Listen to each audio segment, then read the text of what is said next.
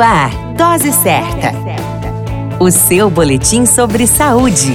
Dose Certa.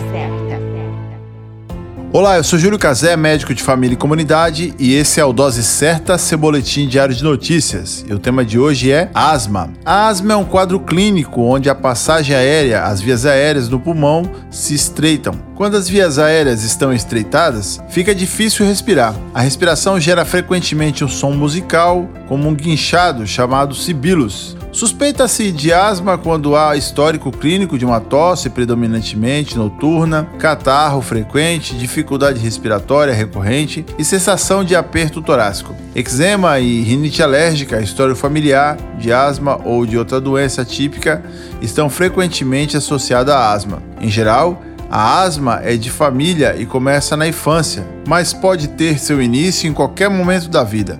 Os fatores desencadeantes são fumaça, ar frio, coisas que causam alergia, exercícios físicos, alguns medicamentos, entre outros. Os principais sintomas para uma crise de asma são sensação de aperto no peito, falta de ar, sibilos, angústia pela falta de ar e coloração azulácea em face e lábios. Para o diagnóstico, teste de função pulmonar pode ser necessário e o tratamento requer medidas para evitar as crises, como o uso de inalações e medicamentos específicos para combater a doença. A asma tem cura, basta apenas você se cuidar. A qualquer momento retornamos com mais informações. Esse é o Dose Certa, seu boletim diário de notícias. Eu sou Júlio Cazé, médico de família e comunidade.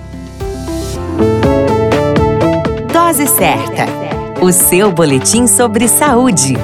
Dose certa